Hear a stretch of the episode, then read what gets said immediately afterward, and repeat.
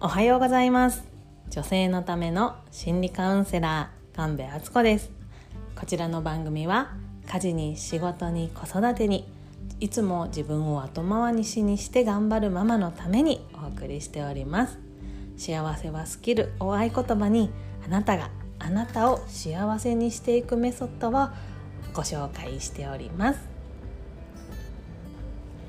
はい今日はですねなんだか毎日嫌なことしか起こらないんですけどというあなたのためにうまくいかないならその前提条件を見直してみませんかっていうお話をさせてもらいます。結論から言っちゃいますとその前提条件を苦しみや痛み嫌なことを人生からなくすことはできないんだよっていう前提に書き換えませんかっていうお話です。もうちょっと具体的にお話しますね。あなたは苦しみや痛みや嫌なことがゼロになることを目標目的にしておりませんでしょうか？それってですね生きてる限り無理なんですよね。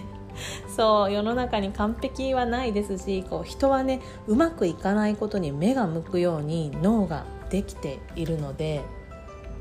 どんなに素晴らしい絵画を見てもですね一点のシミがそこにあればそれに意識が向いてしまうっていうのが私たちの脳なんですよね。なので苦しみや痛みや嫌なこととうまく付き合っていくこともうそれらをゼロにすることはできないからもうそのことはもう受け入れてそれら苦しいこと嫌なこととうまく付き合っていくことに目的目標を設定し直しませんか？そうすることでこう全てをね自分でコントロールできるっていう意識を手放すことができてこういい意味で諦めがついて人生が少し生きやすくなりますよというお話です。というのもですねもう今日の話はこうもうかなり自戒を込めた もう以前の私にね伝えたいことです 私ですね本当に人生って生きづらいなって思っててこうなんていうかこんなに頑張ってるのに。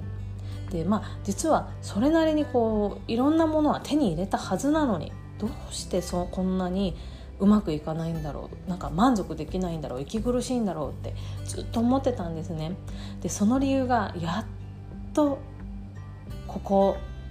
半年ぐらいで やっと分かったですね。それは私が苦しみや痛み嫌なことをゼロにしようってそれを目的にそのゼロにする方法を探し続けていたからだったんですね。嫌なことが一切ない。もう自分の身の回りのこと全て自分の思い通りになっている状況にならないと自分は満たされないっていうふうに思っていたんですよね。でもそれって無理なことですよね。でむしろねその痛みや苦しみ嫌なことっていうのを経験してそれに対処する方法をねいろいろ試行錯誤してそして成長していくことこれが人生の目標だったり目的なんですよね。でも私はねそれに気づいていなかったんですよね。嫌なこと苦しいこと痛みがあることそれらが目の前にあることっていうのは私がまだ幸せになれてないからだって思っていたんです。で遠い遠いね赤ちゃんの頃。ねもうギャーって泣いてた頃。泣いててもういるだけで可愛いって言われてた頃はねそれもできたんだと思うんですよ。嫌なことを全て排除して自分の快適な環境に身を置く。もういいことしかない。嫌なことは何もないみたいな環境にね身を置くことってできたんだと思うんですけどそれはね欲求が単純だったからなんですよね。もうそこには生理的欲求しかないですよね。お腹すいた。眠たい。寒い。暑い。ね、なんかおむつが気持ち悪いとか、ね、そういうことしかなかった。でそれに対して周りの人が全力でお世話をしてくれてその不快の種をね取り除いてくれていましたよね。でももう大人になった今。それってもう違うじゃないですか。こういろんな欲求があってね。いろんな課題があって。であといろんな配慮しなければいけないこうね大人ならではの状況があって。でそれがいろんな風に複雑に絡み合っているわけです。そんな状況の中で苦しみや痛み嫌なことっていうのをねゼロにすることはねもうできないんですよね。もうそれをねまずは受け入れる。私の人生から苦しみ痛み嫌なことが全てなくなるっていう日は来ない。もうそんな日々は生まれて数ヶ月で終わったっていうことにねもう私たちはね受け入れなきゃいけないんだと思います。でねこれがねこの世の中を生きていく生きて成長していく生きてこうね日々を積み重ねていく私たちの定めなんだろうなということにやっと気が付くことができました。でこれに気づくまではですねこうどんなことも身の回りのことっていうのは自分でコントロールできるって思っていたんですよね。コントロールできないのは自分の能力が足りないからだとか工夫が足りないからだ。かね協力者が足りないからだとかね そんな風に思っておりました。でむしろねその周りのことをねコントロールできない自分は本当に能力がなくてコントロールしなきゃいけないっていうふうに思っていたんですよね。こう夫の機嫌も子供のね成長も仕事のねトラブルとかも全部自分がねどうにかしてコントロールできる。コントロールしなきゃ。コントロールできない自分はダメだっていうふうにね思っておりました。今思えばね思い上がり なんですけどね。でもそれはねそれが思い上がりだなんていうことは気がつかずにとにかく全力だったんですよね。だからね全力なんですけどうまくいかないことばっかりで思ったようにいかないことばかりで本当に苦しかったんですよね。でもこの世の中には自分の力ではどうしようもないことがあまりにも多すぎますよね。こうね空の天気を自分でコントロールできないのもそうだけど考えてみれば身近な人の機嫌だって本当はね自分で直接コントロールすることってできないんですよね。子供の機嫌をこうなんかねこううまいこと話しかけたりとかなんかうまいことおやつで釣ったりとかこれはもうよくない子もだけどそうやってコントロールした気になってるけれどもこの機嫌を変えてるのはその本人自身で私がその子の機嫌を不機嫌からご機嫌モードにギアチェンジみたいなことはできないじゃないですか。でコントロールできるとしたらもう本当に無機物のね機械とかもうそういう意思を持たないものだけなんですよね。でもなぜか私たちって子供の頃の感覚その赤ちゃんの頃の感覚で全てが自分の思い通りになるのが正しいあり方でそうじゃないことはおかしい。何かが足りてない。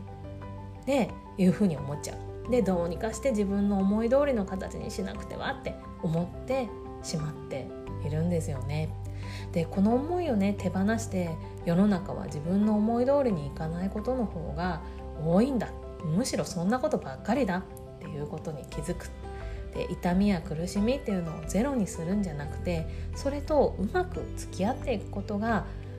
目指す。形なんだっていうことに気づくことができた時に私たちは本当の意味で大人になるのかもしれないなって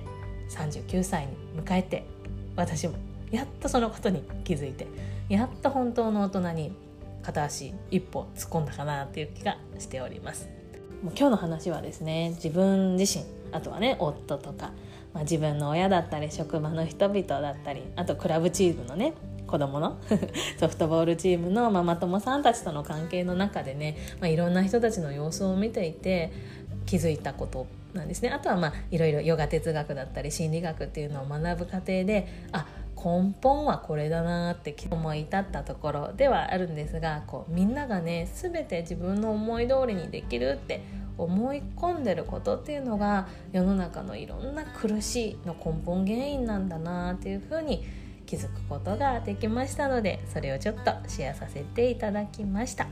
あなたの中にもですね全ての苦しみをゼロにしようっていう気持ちだったりとか自分の思い通りの形に収まるのが一番いい方法だっていう気持ちがあるのならその気持ちがあなたを苦しめている。あなたのうまくいかないの原因になっている可能性がとっても高いので苦しみや痛みがゼロになることはない。でそれらとうまく付き合っていくことが私たち大人が目指す形だっていうことをご自分に教えてあげてくださいね。となんか今日はねかなり自戒を込めたお話をさせていただきました。もうねいやいやそんなこと知ってるよと。神戸さん今更そんなこと言ってんの？っていうね あの厳しいお声もあるかと思いますけれども、まあ、今一度ですね。どうしても人はねやっぱり人間みんな自分が一番大事だしもうそれでいいんです。まずは自分を一番大事にしてほしいのであのそのまま突き進んでほしいんですけどただ自分を一番大切にする上でその上で自分の思い通りにならないことがこの世の中には多すぎてその大きな流れ自分ではどうしようもない大きな流れに身を委ねるっていうことも自分を大切にする自分に無理をさせすぎないためには必要だったりしますよっていうお話をさせていただきました。ということで今日は毎日嫌なことしか起こらないんですけどというあなたうまくいかないのならあなたの人生の前提条件を見直してみようっていうお話をさせていただきました。その前提条件の見直し方っていうのは痛みや苦しみ嫌なことを人生から完全になくすことはできないんだよという前提に書き換えてみようねっていうお話でした。今日も最後までお聴きくださりありがとうございました。金曜日ですね。今週も良い週末をお過ごしください。ではまた来週月曜日にお会いしましょう。良い週末をお過ごしください。